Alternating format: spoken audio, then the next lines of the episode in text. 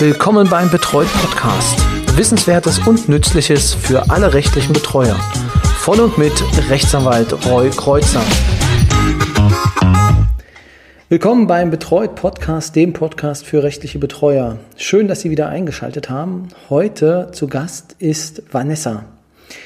Vanessa ist ein Medienprofi, da kann ich mir wahrscheinlich sogar noch was abgucken. Ähm, TikTokerin ähm, mit doch ähm, reichlichen Fans, aber da wird sie wahrscheinlich mehr noch dazu später sagen. Aber ich möchte mich mit Vanessa weniger über TikTok unterhalten, mehr über ihre Erkrankung und äh, auch ihre Aufenthalte in verschiedenen Psychiatrien, wie sie das erlebt hat, was ihr da passiert ist, was ist gut an Psychiatrieaufenthalten, was ist schlecht an Psychiatrieaufenthalten. Also darüber, das soll das Thema heute sein. Ja, aber erstmal guten Tag. Hallo Vanessa. Hallo Roy. genau, und wir duzen uns auch. Ähm, wir kennen uns jetzt schon etwas länger. Vanessa ist jetzt keine von meinen Betreuten, nein. Ähm, wir kennen uns ähm, aus anderen Kontexten, privater Natur. Ja, schön, dass du Zeit nimmst, dass du auch dann darüber sprichst. Vielleicht verrätst du uns erstmal, ähm, welche Erkrankung dich plagt? Also letztes Jahr, ähm, 2020, haben sie bei mir posttraumatische Belastungsstörung festgestellt, ähm, PTBS kurz gesagt, nachdem ich aber schon ein, zwei Jahre mit den typischen Symptomatiken dafür ähm, zu tun hatte, was wir aber irgendwie immer nicht näher zuordnen konnten und das dann auch ähm, das Jahr davor, als sie die Histaminintoleranz festgestellt haben, dachten, dass es eher daran liegt, weil auch das Histamin mit den Neurotransmittern im Gehirn was macht. Und ähm, ja, es wurde aber letztes Jahr dann immer schlimmer. Also du bist quasi schon länger in Behandlung, äh, entnehme ich dem? In ärztlicher Behandlung, ja. Ärztliche aber Behandlung, genau, ursprünglich ja. eigentlich wegen der Histaminintoleranz. Weil das, ähm, Kannst du es vielleicht mal erklären? Also was bedeutet das? Oh, schwierig zu erklären. Also das ist eine Erkrankung, die auch hier in Deutschland nicht anerkannt ist. Das ist eigentlich Ganz banal gesagt kann man sich das vorstellen, das ist eine Allergie gegen ein körpereigenes Hormon, aber das ist ein Hormon, was auch ein Neurotransmitter im Gehirn ist und auch dafür sorgt, dass das Serotonin und Dopamin im Gehirn die Blut-Hirn-Schranke nicht überwinden kann, das zu massiven Angststörungen und Depressionen führen kann. Und ähm, ich, mein Körper produziert zu viel davon und ich, mir fehlen aber Enzyme im Darm, um das wieder abzubauen. Also bin ich also quasi immer auf so einem Dauerlevel vom Histamin. Okay, und wie äußert sich das? Unterschiedlich. Das kann von ganz normalem äh, Durchfallerbrechen bis hin zum anaphylaktischen Schock gehen, über Lebensmittel, die ich aufnehme, Cremes auf der Haut, Waschmittel etc. Oh, klingt ja sehr anstrengend. Ich darf auch keinen Ausdauersport mehr machen oder sowas. Das führt alles dazu, dass der Körper mehr Histamin produziert. Okay. Und äh, was kann man unter einer posttraumatischen Belastungsstörung verstehen? Es gibt zwei unterschiedliche Typen. Einmal so diese kurzweilige, wie beispielsweise durch einen Autounfall, das wäre Traumatyp 1. Dann gibt es aber auch ähm, Traumatyp 2, das sind so langjährige, wie man das zum Beispiel bei einem Soldaten, man sagt ja in der Regel, das ist die typische Soldatenkrankheit, so ähm, aufgrund von Traumata-Erfahrungen, viel Gewalt, eventuell sexuell übergreifende Erlebnisse, ähm, die halt auf langer Sicht passiert sind und ähm, nicht nur kurzweilig wie beispielsweise ein Autounfall. Und bei mir ist es halt Traumatyp 2. Traumatyp, okay. Also ausgelöst durch ein Ereignis. Mehrere. Durch mehrere. In meiner Ereignisse. Kindheit, Jugend, genau. Und Okay. das ist halt jetzt erst. Angefangen hat es halt, also richtig bewusst war es dann halt erst nachher mit Flashbacks, die ich bekommen habe, Sachen, die ich irgendwo ganz tief in meiner Psyche vergraben habe und überhaupt nicht mehr wusste, dass das überhaupt gewesen ist. Und das ist letztes Jahr dann alles auf mich eingesprudelt und mein Arzt hat dann gesagt, ich muss dich einweisen, du brauchst Hilfe. Okay, also es ist dann, also vielleicht mal auf diesen Punkt genau ähm, zu gucken. Also wie hat sich das angefühlt? Du bist zum Arzt gegangen, beziehungsweise welche Situation hat es dann ausgelöst? Als ich anfing in der Jugendhilfe zu arbeiten, ähm, fing das an, dass ich auf dem Weg von der Jugendhilfe nach Hause immer so, ich hatte immer einen relativ langen Fahrweg, fing das immer an, dass ich so mittendrin irgendwie, hä, wie bin ich denn jetzt hierher gekommen? Also ich war ein ganzes Stück dieser Fahrt, war ich gar nicht anwesend. So, und ähm, das ist ja diese Dissoziation. Und das haben wir aber alle irgendwie nicht so ernst genommen. Also wir, ja, ne, dann hat man Freunde gefragt, ja, das habe ich auch manchmal, wenn man den Weg kennt, dann passiert das mal so. Und in ähm, der Klinik in Neuruppin haben sie mir dann erzählt, naja, das sind aber auch schon Dissoziationen, wenn du einfach nicht mehr wirklich anwesend bist. Ja, und das wurde aber immer schlimmer. Und das war letztes Jahr tatsächlich wirklich so, dass ich, ich stand neben mir und ich konnte mir dabei zugucken, wie ich zusammengebrochen bin. Und das hat mir so Angst gemacht, dass ich zum Arzt gegangen bin, dem das erzählt habe. Ich habe aber da schon über 15 Kilo abgenommen in zwei Wochen. Also ich habe ja nichts mehr gegessen, ich konnte auch nichts mehr essen. Und wir wussten aber alles nicht, alle nicht, was los ist. Dann habe ich bei Edeka an der Kasse gearbeitet, mein Kreislauf war weg, ich war weg. Das ist immer öfter passiert. Und Dass du denn umgekippt bist oder, oder, nee, oder wenn einfach ich gesessen habe, bin ich eigentlich umgekippt. Aber das, es sieht auch eher so aus, als wenn ich eigentlich noch total anwesend bin. Ähm, ich bin aber gar nicht mehr da. Ich kriege auch nichts mehr mit. Ich kann mich da auch in der Zeit, wo ich mich in dieser Dissoziation befinde, erinnere ich mich an nichts, was um mich herum passiert ist. Okay, also du bist dann zu deinem Hausarzt, hast ihm das erzählt. Genau. Und, Und- er hat mich dann eingewiesen. Eingewiesen, also wirklich dann In eine in die, psychiatrische Klinik. Ja. in die psychiatrische Klinik. Also das wäre dann hier, kann man sagen, in der Nähe äh, ist dann die Klinik in Neuruppin Genau. dafür zuständig. Ähm, weißt du, was auf dem Einweisungsschein stand? Depression. Depression, Genau, okay. ich bin wegen bist- Depressionen eingeliefert worden. Okay. Und das sind also Post also haben die dann auch diese depressiven Gehen Symptome? einher, ja. Okay, okay. Also warst du auch depressiv in den, in den Zeiten Ja, ich davor? hatte Antriebsstörungen. Hm. Definitiv. Also ich bin schwer hochgekommen. Also ich hatte immer, ich weiß, ich muss was tun, ich weiß das, aber ich habe es nicht geschafft. So, und äh, mir ging es, je weniger ich geschafft habe, noch mal mehr schlechter. Also so ein Strudel nach unten Genau. dann in, in das. Und wie lange hat das angehalten? Na, Ich glaube, ich habe mich damit drei Monate rumgeschleppt. Ist es ein schleichender Prozess gewesen oder ähm, Ja. immer dauerhaft? Äh? Ähm, scheinbar auch ein schleichender Prozess in den letzten Jahren tatsächlich, bis das jetzt letztes Jahr einfach das fast zum Überlaufen gebracht hat. Hm. Genau. Also ich kenne dich ja eher als lebenslustigen und äh. Menschen, ähm, dem man eigentlich, ja, also diese depressive Art äh, kannte ich bisher so noch nicht von dir. Das ist auch meistens der Fall bei posttraumatischen, also bei Leuten, die posttraumatische Belastungsstörungen haben, dass sie nach außen eigentlich immer sehr lebensfroh sind. Ähm, weil das, was in denen drin ist, können sie gar nicht erklären. Also ich kann es auch nicht richtig erklären, was das eigentlich ist, was in mir drin ist. Aber da ist irgendwas und das überspielen. Das ist eigentlich so, das ist so ein Standardding eigentlich. Aber das wussten die Therapeuten, die ich vor acht Jahren schon hatte. Da war ich mal in Verhaltenstherapie, weil ich mich selbst nicht so mochte, wie ich war. Ähm, und die wussten schon, dass das eigentlich nichts mit Verhaltenstherapie zu tun hat, sondern dass ich dann doch mal eher in die Tiefe gucken sollte. Und da hatte ich aber immer Angst vor. Ich wusste, dass irgendwas war, aber ich wusste nie was. Okay, also vielleicht, genau, gehen wir den Schritt nochmal zurück. Ähm, wann hast du das erste Mal Kontakt gehabt mit Therapeuten? Oder war ich acht? Mit acht.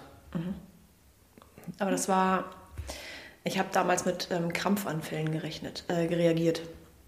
Also ich habe ähm, in diversen Situationen angefangen zu krampfen wie ein Epileptiker. Und bei mir wurde aber nie Epilepsie festgestellt. Ich wurde aber jahrelang dagegen behandelt, hatte das aber gar nicht. Auch medikamentös? Okay. Ja, und da haben sie dann irgendwann gesagt, naja, vielleicht wäre eine ambulante Therapie mal ganz gut. Das hat aber irgendwie, ja, meine Großeltern, ich bin bei meinen Großeltern aufgewachsen, haben mich dann von A nach B gefahren, hat aber irgendwie nie so wirklich was Ausschlaggebendes jetzt ans Licht geholt oder so. Ähm, man muss dazu sagen, ich war damals auch ein sehr verängstigtes Kind. Ich habe auch nicht mit anderen wirklich geredet, wenn keiner dabei war, den ich jetzt kannte. Ähm, und als ich dann von meinen Großeltern weggekommen bin, als sie in der Epilepsieklinik festgestellt haben, das ist keine Epilepsie, das ist psychosomatisch. Und da bin ich dann in die Kinder- und Jugendpsychiatrie gekommen. Und von da aus dann in eine Jugendeinrichtung. Weil sie festgestellt haben, dass das an meinem jetzigen Umfeld lag, den ich zu der Zeit hatte. Ah, okay. Also warst du direkt auch stationär in der Ja. Kinder- und Jugendpsychiatrie. Über drei Monate. Und dann weiter quasi Pflegeeltern. Genau, eine Jugendeinrichtung, Pflegeeltern, genau, es war innewohnt. Und da war ich dann bis 18 und mit 18 habe ich die Maßnahme selbst gekündigt. Ein bisschen raus. Genau. Und dazwischen gab es da auch noch äh, Therapieerfahrung?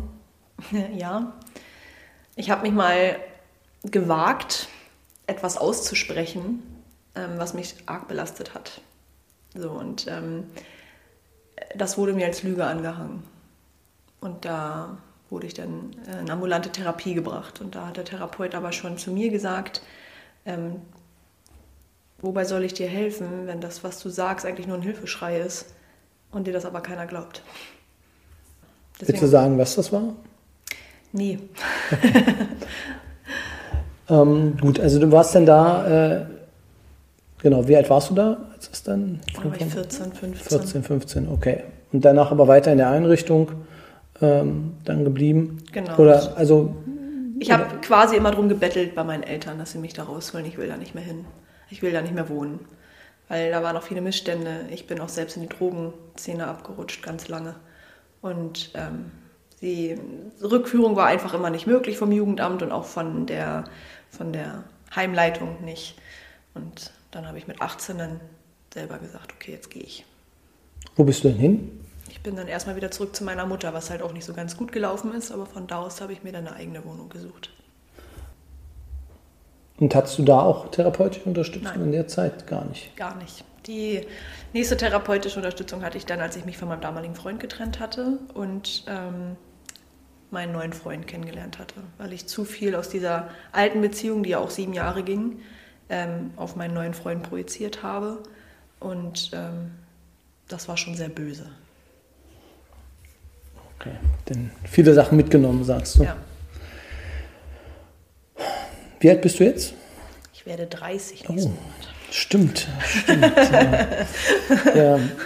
Und ähm, jetzt hast du ja, also dann mit 29 ähm, kam jetzt das erste Mal die Diagnose denn eigentlich, äh, also oder eine Diagnose, ähm, die für dich Sinn macht. Ja. Also vor, vor acht Jahren, als ich ähm, dann ja stationär in die Klinik gegangen bin, in Verhaltenstherapie, war die Diagnose ähm, Anpassungsstörung. Ähm, wie du ja so schön sagst, gibst du da ja auch Brief und Siegel drauf. ähm, aber die haben da schon gesagt, dass das nichts ist, worauf die mich festnageln wollen würden, ähm, weil sie vermuten, dass der Hintergrund ein ganz anderer ist. Und dann war ich zwei Jahre später, um das alles nochmal aufzufrischen und auch unter anderem, weil ich mich bei der Bundeswehr beworben habe und da auch gefestigt reingehen wollte, ähm, wollte ich das nochmal, so die Therapieerfahrung und so die Skills und sowas alle nochmal auffrischen, bin ich nochmal in eine Tagesklinik gegangen. Ähm, und die haben auch gesagt, wir können ihnen keine Diagnose geben, weil dafür sind sie hier falsch. Also eigentlich wurde mir immer schon angeraten, ich sollte mal eher in die Tiefenpsychologie gehen und das habe ich aber nie gemacht. Okay, und dann, so habe ich es jedenfalls verstanden, hast du dich dem der ganzen Thematik dann mal gestellt, als du jetzt dann eingewiesen wurdest? Ja, ich musste ja zwangsläufig irgendwie. Also ich habe am Anfang auch nicht viel geredet. Ähm, als ich Neuropin war ja letztes Jahr die erste Klinik, wo mein Arzt mich hinüberwiesen hat. Und auch die haben festgestellt, dass schlagartig auch eine Besserung eingetreten ist, weil ich war halt unter Menschen. So. Unter Menschen bin ich halt immer, hey, alles ist cool. Und ich bin eigentlich auch immer diejenige, die die anderen anspornt, gute Laune zu haben und eigentlich auch immer so den Sonnenschein reinbringt sozusagen. Ähm, die haben das nicht so gesehen tatsächlich. Und es gab auch arge Schwierigkeiten. Und ähm, letztendlich, irgendwas hatte in meinem Kopf Klick gemacht, dass ähm, ich gesagt habe, ich muss da jetzt rangehen, weil ich halt auch einfach gerade selber in dieser Ausbildung stecke und ich die ja eigentlich auch gerne machen möchte, mit Jugendlichen zu arbeiten, die ja genau das gleiche Problem haben. Und habe darum gekämpft, dass ich tatsächlich noch länger da bleiben kann. Okay, vielleicht äh, noch den Schritt zurück. Also ähm, du warst beim Arzt, ähm, also beim Hausarzt, und der hat dann gesagt, er würde dir jetzt einen Einweisungsschein geben. Der wollte mich sofort einweisen. Der Genau. wollte mich eigentlich quasi sofort mit dem Krankenwagen reinholen. Aber das ging nicht, weil ich ja Tiere habe und ich brauchte Ja. jemanden, der sich drum kümmert. Okay, Ja. Also hat er dafür gesorgt, dass ich zwei Tage später reinkam. okay. Und dann ähm, geschlossener Bereich oder offener Bereich? Offen. Im offenen Bereich, okay. Und ähm, wie kann man sich das vorstellen? Also wie läuft da so, also wie läuft aus deiner Sicht so, ein, so, ein, so eine Aufnahme ab? Also in Neuropin war das ganz lustig. Ich sollte auf die ähm, V3. Die war aber eigentlich eher für Ältere. Und als ich Ja, dann genau. da war zur Aufnahme, Das ist die Geriatriestation eigentlich, wo dann die Ja. älteren Personen liegen, genau. genau. Und dann äh, saß ich da bei der Aufnahme und sie guckte mich auch an und dann kam die Stationsärztin und sagt, halt, stopp, nicht aufnehmen, nicht aufnehmen. Würde sie was aufmachen, auf die U3 zu gehen, dann sind mehr Leute in ihrem Alter. Ich sage, mir ist das völlig egal, Hauptsache mir wird geholfen. Und ähm, ja, also in dem Sinne hat trotz Corona, also ich war verwundert auch, ich musste auch keinen Corona-Test machen, das war da wohl noch nicht so doll. Ähm, also ich glaube, mein Aufnahmeprozedere hat irgendwie an die vier Stunden gedauert, ähm, weil ich erst in die falsche Station sollte. Ja, Aber Okay, gab es ein Arztgespräch denn? Oder, Ja. äh, also, ich hatte zwei. Ich hatte einen mit der Stationsärztin Mhm. ähm, und dann direkt nochmal mit dem Stations, mit dem Oberarzt. Die haben beide das Gespräch geführt und halt auch gleich die äh, anfängliche körperliche Untersuchung. Die haben sie aber zu zweit gemacht. okay. Also Arzt und, Genau. okay. Und dann bist du auf dann, also, dann bist du auf Station gekommen. Einzelzimmer, Doppelzimmer? Ich hatte zuerst ein Einzelzimmer. Die Mhm. haben das die Präsidentensuite genannt, weil das mit dem schönsten Ausblick war, das Zimmer. Ja, das hatte ich auch tatsächlich. War das die 14 mit dem Tage. Z- auf den Zaun von der geschlossenen? Nein. Nee, nee, nee, nee. Ich konnte auf den See rauf gucken. Ah, okay. Direkt, ja. Also war wirklich ein schöner Ausblick. Okay. Und äh, ja, wie kann man sich jetzt so den, den Alltag denn vorstellen? Also jetzt war ja nun mal Corona-Zeit, das war alles ein bisschen eingeschränkt. Ähm, wir durften nicht mehr alle im Aufenthaltsraum sitzen und essen, deswegen war uns das selbst überlassen, ob wir im Zimmer essen möchten oder nicht. Ähm, an sich ist es aber so, dass die Mahlzeiten immer alle zusammen eingenommen werden und es wird auch darauf geachtet, dass du die Mahlzeiten, also dass du zumindest anwesend bist bei den Mahlzeiten. Hin und wieder ist auch noch mal eine Schwester hingegangen und hat die Tabletts noch mal kontrolliert, ob auch wirklich gegessen wurde. Ähm, da ist einigen dann schon aufgefallen, dass ich gar nicht so viel esse ähm, an einigen Tagen und an anderen Tagen aber wieder mehr, ich aber trotzdem abnehme. So. Aber ich musste halt anwesend sein. Also die ersten zwei Tage habe ich im Zimmer gegessen, das war mir zu langweilig. Also bin ich dann in den Aufenthaltsraum und habe damit gegessen. Okay. Und von der Medikation?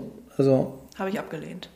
Ich habe halt nur meine Antihistaminer bekommen, die ich abends halt und halt bei Bedarf Ibuprofen, weil gerade im Sommer auch durch das Histamin habe ich viel mit Kopfschmerzen zu tun. Aber ich habe keine Psychopharmaka gekriegt. Das finde ich auch ganz schlimm. Es wurde viel drauf gepocht, ohne eigentlich zu wissen, was los ist. okay, also es wurde direkt am Anfang Ja. gesagt, äh, dass Ja. du Medikamente nehmen sollst. Ja. Was wurde dir da angeboten? Beziehungsweise was solltest du nehmen? Okay. Genau, wurde mir direkt angeboten. Und ähm, da habe ich aber gesagt, nee, möchte ich nicht. Also erstmal möchte ich auch erstmal wissen, was überhaupt wirklich los ist. Ähm, und B möchte ich auch, ich möchte ja die Ursache auch angehen können. Und das, wie soll ich das, das, das Zeug löst halt nicht mein Problem. So, und ähm, na, dann haben sie ja festgestellt, dass ich ja, also das war ja relativ zum Ende, haben sie ja festgestellt, dass es im Grunde nicht mal wirklich Depressionen sind. Also wäre ich die ganze Zeit komplett falsch, also komplett falsch mit Medikamenten behandelt worden. Aber man hätte es erstmal, genau, erstmal Ja, genau. versucht. Und das, das ist auch der Grund, warum ich es einfach ablehne. Weil das ist immer das einfachste Mittel. Immer sofort. Klar, krieg die schnell wieder arbeitstüchtig. Hauptsache. Und da habe ich gesagt, mache ich nicht. Wie kam es denn zu der Änderung deiner Diagnose? Es war Chefarztvisite. Da bin ich rein und äh, der hat irgendwie ziemlich wunde Punkte getroffen und erwischt und ich bin ja in eine ziemlich heftige Flashback-Reaktion gefallen und da war klar, dass da irgendwas anderes im Argen ist. Und da haben sie dann auch, also die haben ja versucht, mich jede Woche zu entlassen und da haben sie dann auch festgestellt, okay, das wäre richtig fatal gewesen, wenn wir sie jetzt entlassen hätten. Und von da an haben wir dann auch gleich Traumaklinik gesucht. Das, also dass es nach Möglichkeiten wechselnder, ein schwebender Übergang ist sozusagen. Ja, da war das. Da haben sie festgestellt. Die haben sogar in der Visite zu mir gesagt, also wenn wir bis jetzt Zweifel dran geha gehabt haben, dass es Trauma ist, sind die Zweifel definitiv jetzt nicht mehr da. Okay, also man schwankte quasi bei Ja. dir, was es jetzt genau ist. Ja. Ähm, ob eine Depression, so habe ich es jedenfalls verstanden, oder eine äh, posttraumatische Belastung. Genau, weil das halt für viele auch nicht so wirklich ersichtlich war. Ne? Ich saß da und habe auch die Therapien immer alle mitgemacht so. Ähm, nur, dass ich halt viel mit Kopfschmerzen zu tun hatte und dann auch meine Therapie ausgefallen ist. Aber ich war an sich immer offen und klar und konnte auch mich immer klar ausdrücken, war aber nie wirklich schlechter Laune. Also ich war ja eigentlich immer wie so ein Sonnenschein bin ich da rumgelaufen. Und das ist natürlich, was für ein Bild wirft es auf dich, wenn du eigentlich sagst, mir geht's schlecht, läufst aber rum wie das strahlende, wie das blühende Leben. So, na klar, das macht erstmal Zweifel. Und auf einer Skala von 1 bis 10, wie hast du dich gefühlt, als du in der Klinik warst? Wobei 1 das Schlechteste ist. Unterschiedlich. Also mm, es gab Tage, die waren wirklich, da würde ich sogar auf Null gehen. also, ähm, aber es war wirklich unterschiedlich. Das, da war jeder Tag anders. Also es gab Tage, die waren ganz, ganz, ganz übel und es gab Tage, die waren toll. Also toll im Sinne von, mir ging es gut. Ja, aber das ist ja jetzt zu Hause auch nicht anders.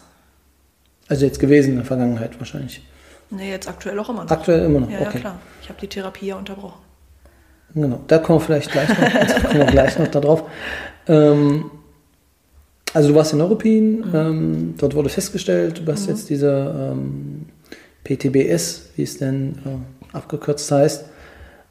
Und jetzt wurde eine Traumatherapie, also Klinik gesucht. Also warum jetzt eine Spezialklinik, weißt du das? Die speziell auf Trauma ausgerichtet ja, genau. ist. Naja, weil ähm, Neuropin selbst Traumatherapie nicht angeboten hat.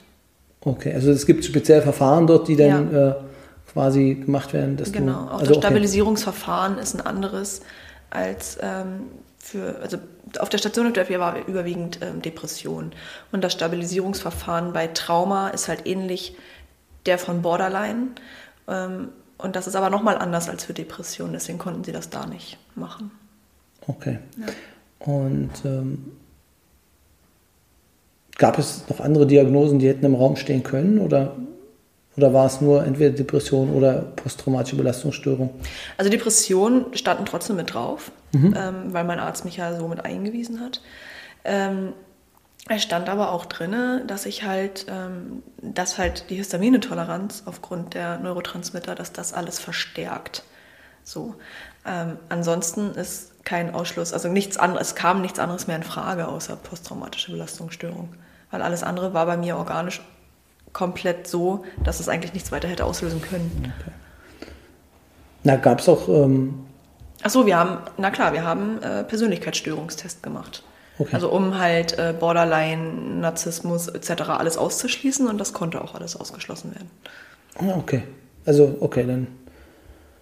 Ähm, ja, also, das, also der Test, wann wurde der gemacht? Dann am Anfang oder, oder wie kann man sich das vorstellen? Relativ. Also, ja doch. Also ich war sieben Wochen da in Neuropin hm. und äh, nach drei Wochen das war, das war aber, das war auch, ja, das war das Problem, dass meine Therapeutin, die war krank, weil sie Kontaktperson war, durfte sie ja natürlich nicht zur Arbeit. Das heißt, ich habe ja knapp 14 Tage gar keine ähm, Einzelgespräche gehabt.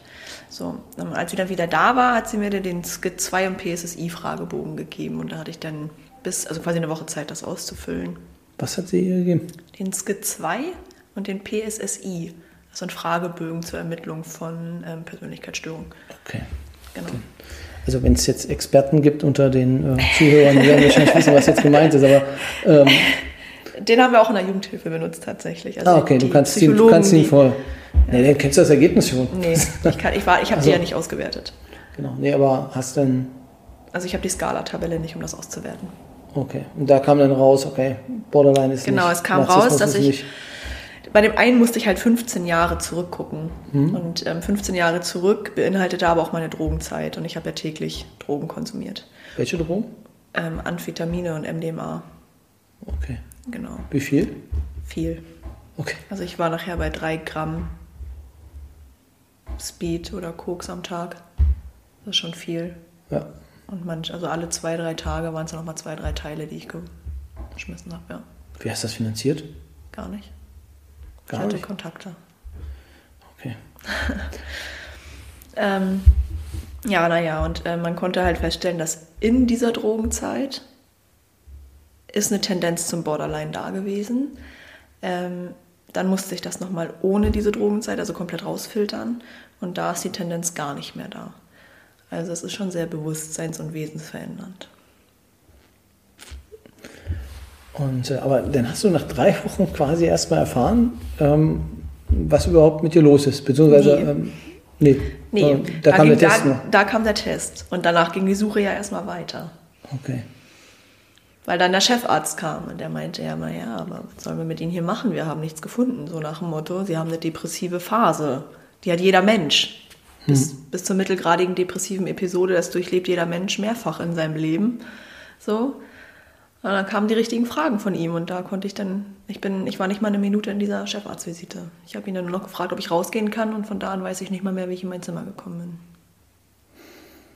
Das ist, ja, das ist bemerkenswert, also dann, ähm, dann, wenn man das dann doch so Auf die Art und Weise hätte man auch schneller rauskriegen können, oder? Hätte man.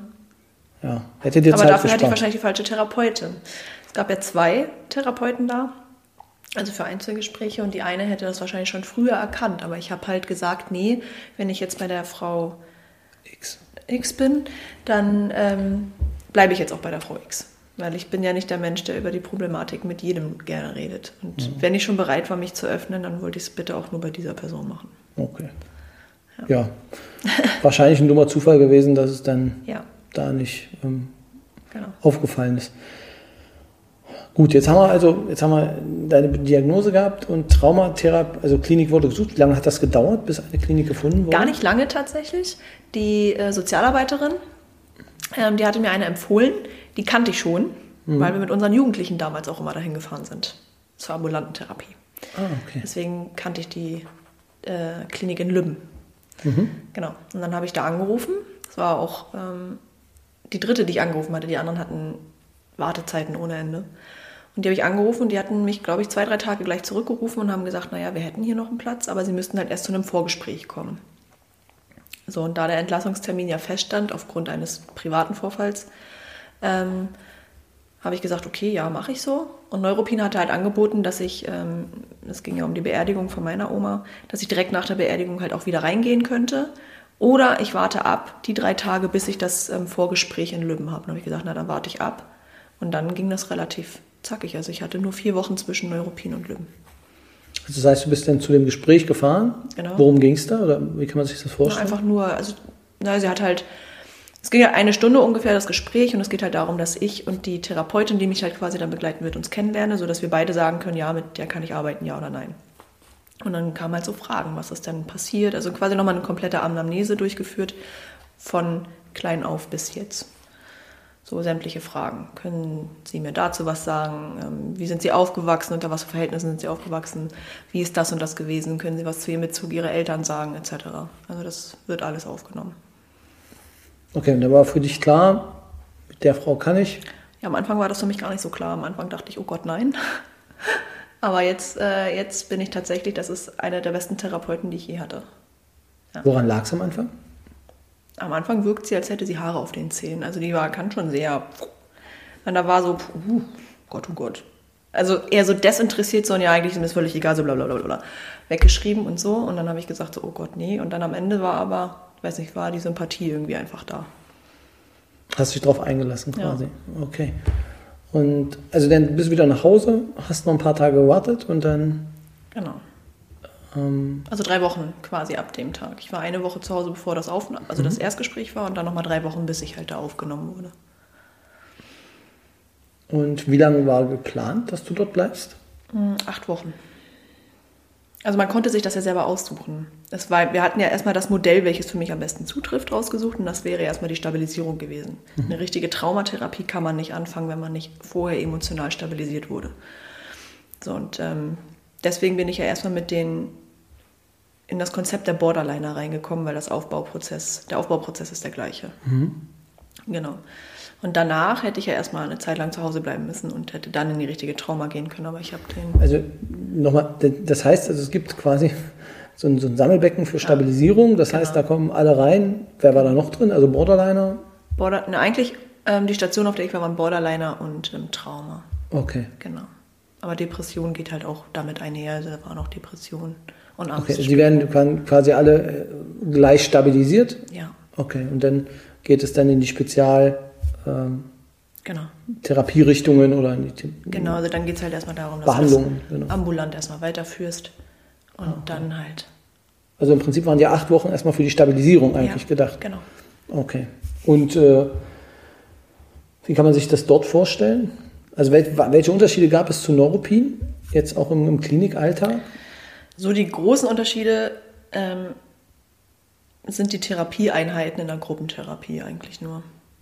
Ähm, wo du halt der Neuropin eher lebenspraktische Maßnahmen an die Hand gelegt bekommst, wie du das ähm, draußen eventuell mit dem Umdenken und sowas hinbekommst, ist das in Neuropin eigentlich eher die radikale Akzeptanz. Äh, in, in LIM, da hast du halt eher die radikale Akzeptanz. Ja, das und das ist passiert.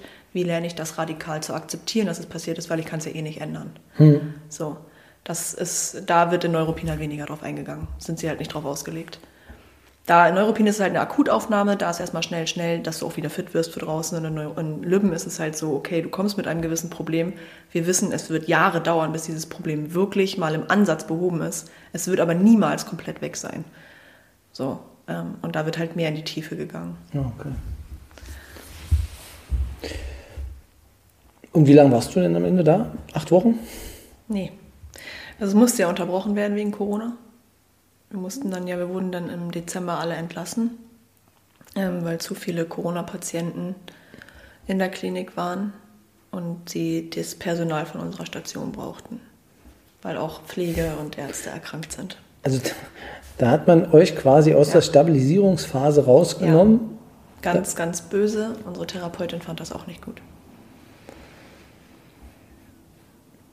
Also hat man, also das, um das man jetzt zu verstehen. Die, die Leute, die das, also man kann schon sagen, dass, also die Suchtkranken und sowas haben sie alle da gelassen, die waren alle da, obwohl die nachher auch gehen mussten, weil das waren nachher die Stationen, ähm, wie heißt das? Die Quarantänestation. Okay. Genau, und wir mussten halt gehen, weil das Personal auf den Corona-Stationen gebraucht wurde. Nur wenige von uns hatten die Möglichkeit zu sagen, wir bleiben, aber mhm. dann halt auf einer anderen Station. Das wäre uns dann angerechnet worden an die Therapiezeit, obwohl die Therapie gar nicht stattgefunden hätte. Also ihr hättet quasi unter, wärt untergekommen, aber äh, genau. es wäre nichts passiert. Genau. Also die Therapien sind auch nicht weitergelaufen in genau. der Zeit. Genau, und ich hatte dann den Antrag gestellt, dass ich halt da in die Tagesklinik kann. Das wurde auch erst bewilligt, aber weil ich halt maskenbefreit bin und das ja auch da getestet wurde. Also ich bin nicht einfach nur maskenbefreit und es wird einfach geduldet, sondern es wurde halt tatsächlich auch da getestet ähm, dass ich das nicht kann, weil es ist ja klar, ich laufe dann im Krankenhaus rum ohne Maske, wo jeder andere eigentlich Maske tragen muss. Und deswegen haben sie das ja nicht einfach auf sich sitzen lassen. Ähm, und die haben aber gesagt, nee, jetzt hier vollstationär ist es was anderes, dass du keine Maske trägst. Aber in der Tagesklinik kannst du halt auch jeden Tag wieder nach Hause gehen. Und jeden Tag die Gefahr wieder da, dass du es mit ranschleppst. Deswegen haben sie dann wirklich am letzten Tag gesagt, das darf ich doch nicht. Das ist quasi schon alles vorbereitet gewesen und dann durfte ich das Dann hat man nicht. gesagt, zack, ja. ab nach Hause. Wie lange warst du denn insgesamt da jetzt? Mm, vier Wochen, fünf, sechs Wochen. Mhm. Wie hast du, also fühltest du dich denn halbwegs stabilisiert oder? Also ja, es gibt in gewissen es gibt, es gibt gewisse Dinge, da denke ich, hat es mir was gebracht, ja. Ähm, es gibt aber auch einen ganz gravierenden Punkt, der deutlich schlimmer geworden ist seitdem. Weil es halt nicht zu Ende. Ich habe mehr Flashbacks. Ah, okay. Also deutlich mehr und auch deutlich schlimmer. Weil natürlich, man hat die ganzen Punkte. Man muss sich mal vorstellen, ich habe quasi so zwei DIN A4 Blätter Stichpunkte, was mein Trauma ist. Mhm. Und das alles habe ich angerissen, aber nie weiter behandelt. Jetzt. Und das kommt immer wieder hoch. Und das, sind, das kann jede Situation sein. Ich habe es auch beim Autofahren, deswegen gucke ich immer am Tag, geht es mir gut, kann ich Auto fahren oder kann ich es nicht. Na, willst du mal sprechen darüber, was da draufsteht auf dem Zettel? Körperliche Gewalt jahrelang von Bezugspersonen, mein Opa beispielsweise, sexueller Missbrauch über Jahre. Das sind, glaube ich, die zwei Hauptpunkte.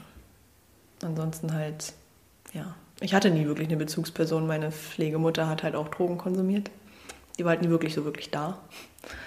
Also eine Pflegemutter? Mhm. Okay. Das habe ich aber erst im Nachhinein erfahren, aber man hat ja schon angemerkt, die war nicht da. Konnte sie ja nicht wirklich ansprechen. Also und der Missbrauch war auch in der Jugendzeit dann, oder? Mhm. Oder erst später? Nee, war fast die ganze Jugendzeit über. Also auch in der Partnerschaft von meinem ersten Freund. Mhm. Aber du hattest wenigstens die Option, jetzt auch schon in der Stabilisierungsphase darüber zu sprechen. Ja. Über diese Themen. Ja. ja. Wir hatten auch schon zwei feste Traumasitzungen, weil sie mich quasi in einem Moment gehascht, also gekriegt hat, wo ich sowieso schon am Zusammenbrechen war. Und dann haben wir das quasi gleich gekoppelt mhm. mit einer Traumasitzung. Mhm. Und bei den Flashbacks, also kann man sich so vorstellen, dass du dann wieder in, in die Situation dann,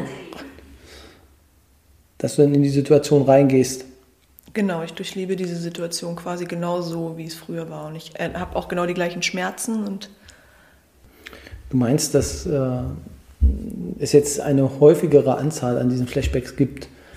Ja. Wie war es vorher und wie ist es jetzt? Also Flashbacks hatte ich vorher nicht so häufig. Mhm. Also das war boah, einmal im Monat oder so. Aber auch eigentlich immer nur dann, wenn ich alleine war.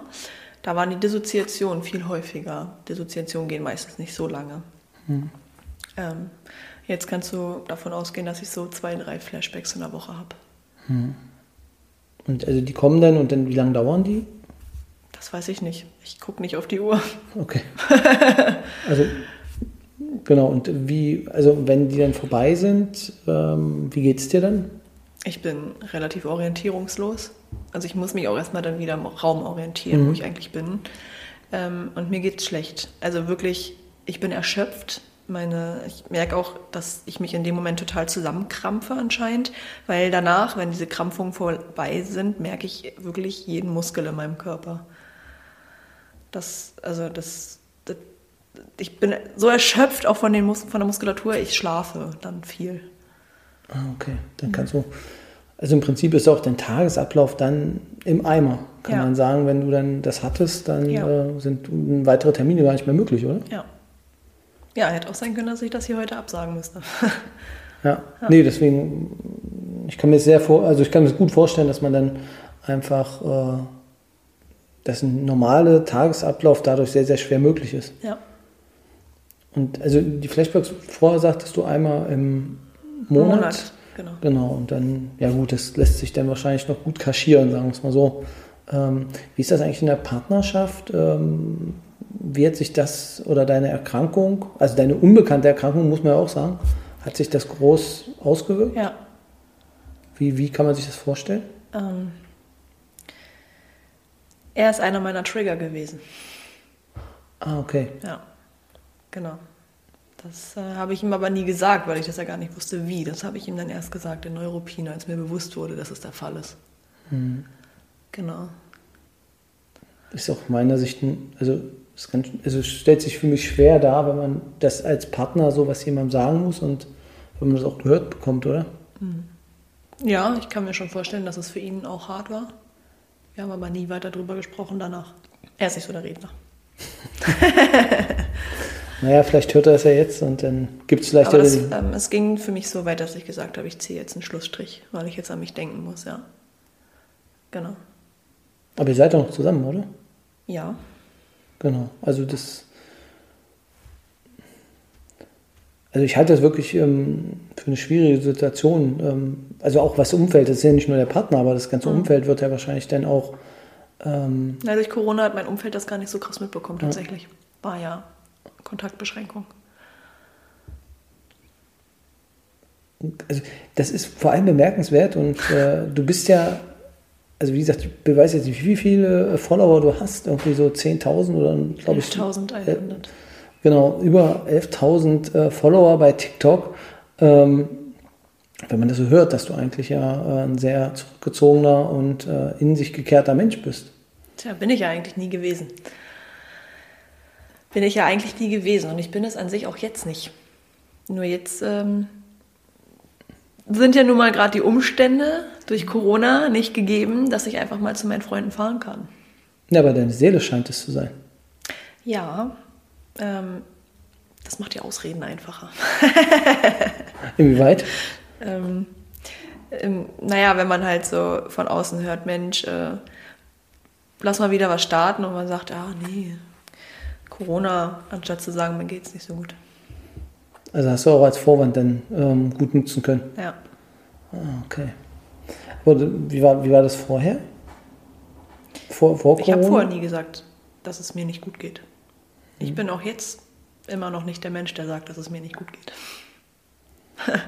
Aber das, um, um nochmal zurückzukommen auf die, ähm, ähm, auf die Zeit in der, äh, in der Psychiatrie, du hast ja, also hast du da Skills an die Hand bekommen, wie man das äh, denn eventuell. Versucht, ja. Die meisten Skills helfen bei mir nicht. Das heißt, was war das zum Beispiel? Ammoniak riechen. Ich mag Ammoniak riechen. Das passiert, passiert bei mir zum Beispiel gar nichts. Das löst nichts aus. Brausetablette lutschen stört mich auch nicht im geringsten. Es gibt auch diese Methode, zum Beispiel ein Gummiband. Ähm, die sind ja, wenn man sich, also was ein bisschen enger an der Haut liegt und wenn man den so anschnippt an die Mhm. Haut, die Schmerzreize. Ich bin aber gar nicht so schmerzempfindlich, also hilft es bei mir auch nicht. Noch das Ding ist, wenn ich in dieser Flashback oder Dissoziation bin, darfst du mich nicht anfassen. Wenn du mich dann anfasst, ich schlag um mich. Haben sie, also haben wir da festgestellt. Hm. Ja. das heißt die Gummiband-Methode oder alles, alles Skills, die irgendwie beinhalten, dass du mir zu nahe kommst oder mich anfassen musst, fallen schon mal flach. So, und ich merke ja dieses Anspannungslevel bei mir nicht. Es gibt ja diese, ähm, es gibt ja so ein Symptomtagebuch, wo man dann im Prozent ungefähr sein Anspannungslevel angibt. In verschiedenen Bereichen, ob nun Wut, Trauer oder auch Fröhlichkeit, sollen ja auch positive Emotionen bewertet werden. Ähm, ich kriege das gar nicht mit. Bei mir rast es ja quasi von, also so 30 Prozent ist immer so das, das hat jeder Mensch so. Mhm. Ne, man hat nie dieses Level Null eigentlich. Ähm, aber wenn man sich so auf 30 Prozent bewegt und bei mir geht das quasi innerhalb von einer Minute von 30 auf 70 und man sagt, bei 70 ist schon so, hier ist schon rapide, dann geht man eigentlich schon in Dissoziation. Ähm, da ist schon vorbei. Und ich merke das gar nicht, dass das so hochschießt bei mir. Das geht zu schnell, um da für mich selbst dann irgendwie so Skill anzuwenden da wäre es bei mir halt eher in diese Richtung gegangen, diese, mhm. weil das bei mir auch mit Emotionen zusammenhängt, dass ich überhaupt erstmal lernen muss, was ist das überhaupt für eine Emotion? Ich kann sie zwar benennen und ich kenne auch die Symptome, aber ich kann sie bei mir selber nicht, ich kann bei mir selber nicht drauf zurückgreifen. Okay. Also der, der Druck, also was ich mich gerade frage, ist, ähm, hast du das mal nachgeforscht, wo da der Unterschied zum Borderliner ist? wo da denn der, der, der Knackpunkt dazwischen liegt? Also ich persönlich okay. habe da nie mit, also nee, aber was hat mich auch bis jetzt eigentlich auch immer nicht wirklich interessiert, weil ich eigentlich mir gesagt habe, du bist jetzt einfach mal so egoistisch und guckst jetzt wirklich nur auf das, was du jetzt machen kannst und musst, damit es ja. vorwärts geht. So, also ich sicherlich kenne ich ähm, die Symptome und auch gewisse Eigenschaften eines Borderliners und das ist genauso breit, dieses Spektrum, ähm, wie alles andere. Ähm, ähm, sicherlich gibt es auch bei mir Übereinstimmungen mit gewissen Dingen, aber das ähm, liegt ja eher daran, wie, wie lang ist das oder wie intensiv ist das für mich und das hm. ist einfach nicht gegeben. Okay. Da gab es eigentlich auch die Zeit, wo du gesagt hast, du willst nicht mehr? Ja. Mehrfach. Wie lange hat das immer angehalten? Unterschiedlich. Also ich glaube, ähm, das erste Mal das, äh, oh, das erste Mal war, wo wir wirklich, wir hatten eine Regel in der Gruppentherapie. In der Gruppentherapie äh, Therapie können die traumatischen Erfahrungen als Überschrift angesprochen werden, aber wir werden nicht weiter darüber nach reden, weil das ja die anderen auch triggern könnte. Ja. So, und dann hatten wir, das war, glaube ich, der heftigste Fragebogen, den wir ausfüllen sollten für die Gruppentherapie. Und wir mussten es auch immer vorstellen. Und da war wirklich, da war wirklich, dass ich gesagt habe, ich will gehen. Also weil ich mich ja selber mit mir so dermaßen auseinandersetzen musste für diesen Fragebogen, mhm. ähm, dass ich da, währenddessen ich das bearbeitet habe, mehrfach weg gewesen bin. Okay. Ja, und da habe ich gesagt, ich will hier raus. Also ich hatte wirklich Schmerzen. Mir blieb auch regelmäßig die Luft weg. Das ist, mhm. als wenn dir da wirklich einer einfach den Hals zuschnürt. Okay. Also man erforscht sich quasi selber nochmal auf eine Art und Weise, wie es wahrscheinlich noch nie ein gesunder Mensch tun würde. Ja.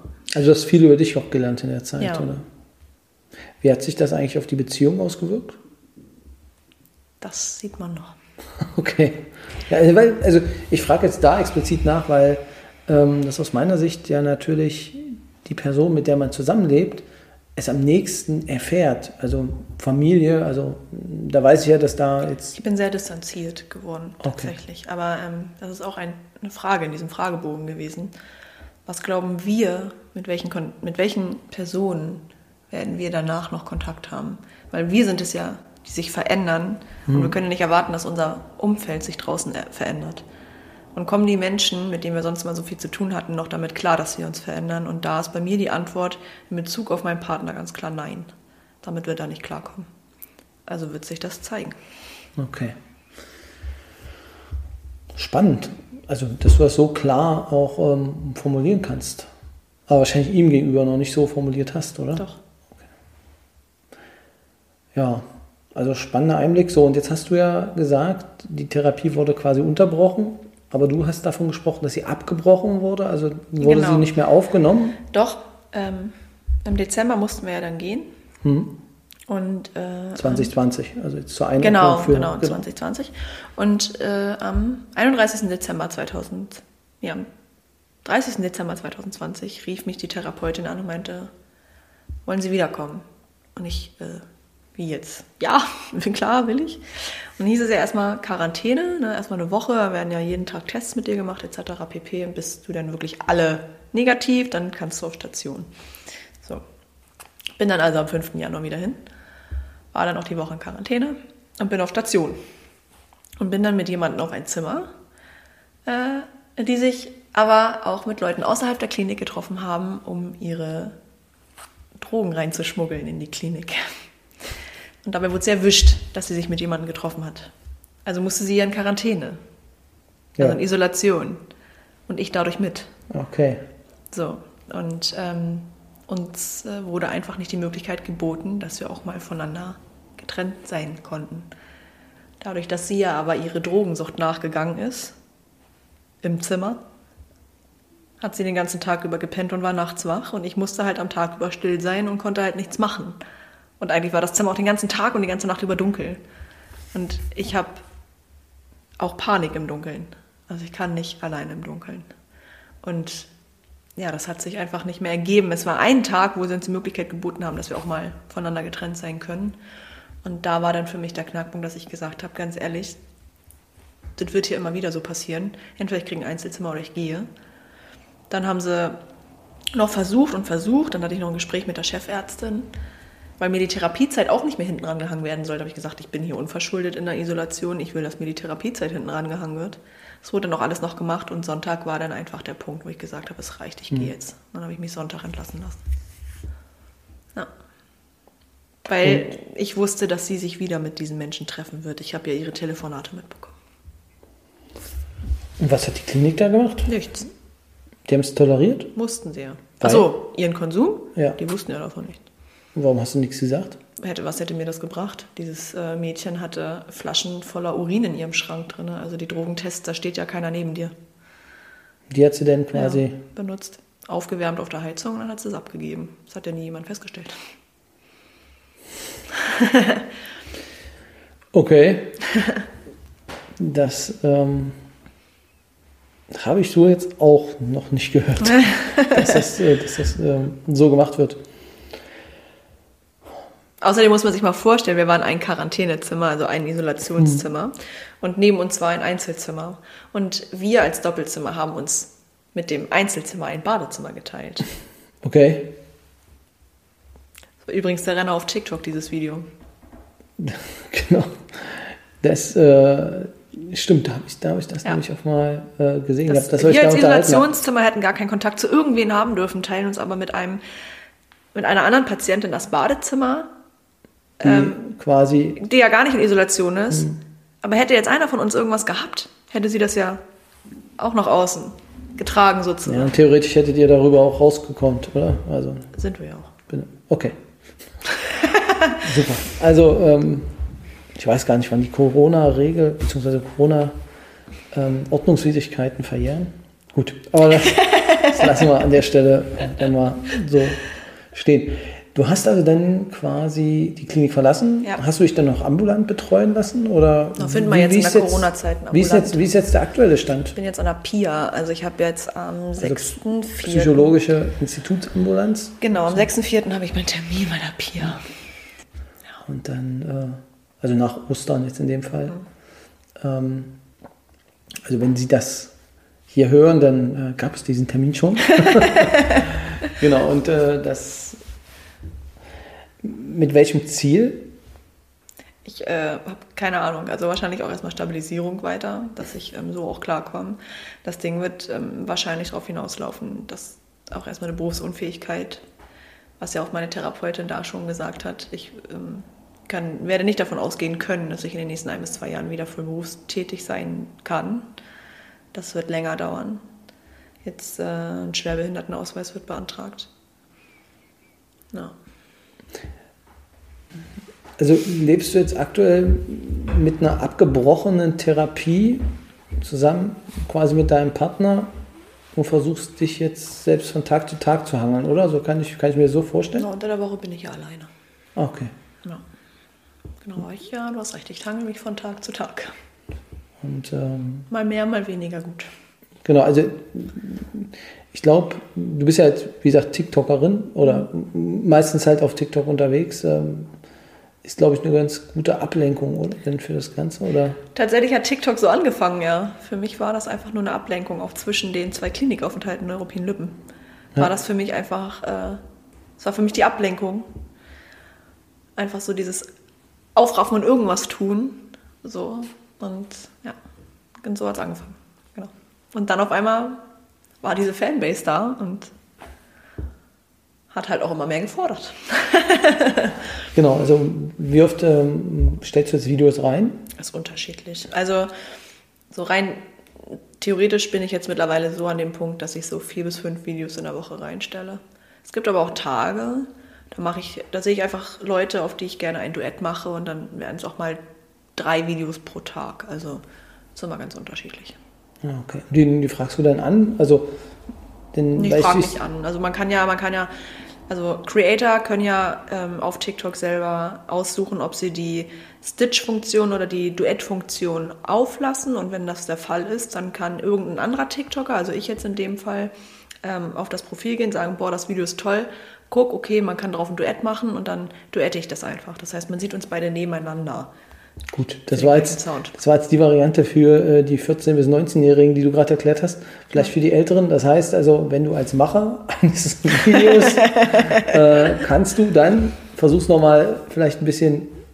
Wenn ich als Macher genau. habe ja die ähm, unterschiedlichen Funktionen, dass ich das Video, ähm, wie andere Leute mit meinem Video umgehen können. Mhm. So, das heißt, also ein Duett, das bedeutet, dass zwei Personen, also erstmal die Person, die das Video schon erstellt hat und die Person, die das Video noch erstellen möchte, als ein Video erscheint und nicht als ah, zwei okay. unterschiedliche. Das, das, nennt sich Duett, genau. Ich kann es aber auch ganz kompliziert machen oder halt, weil wir ja auch Teams auf TikTok haben, die sind dann aber in WhatsApp verlagert, damit wir da miteinander kommunizieren können.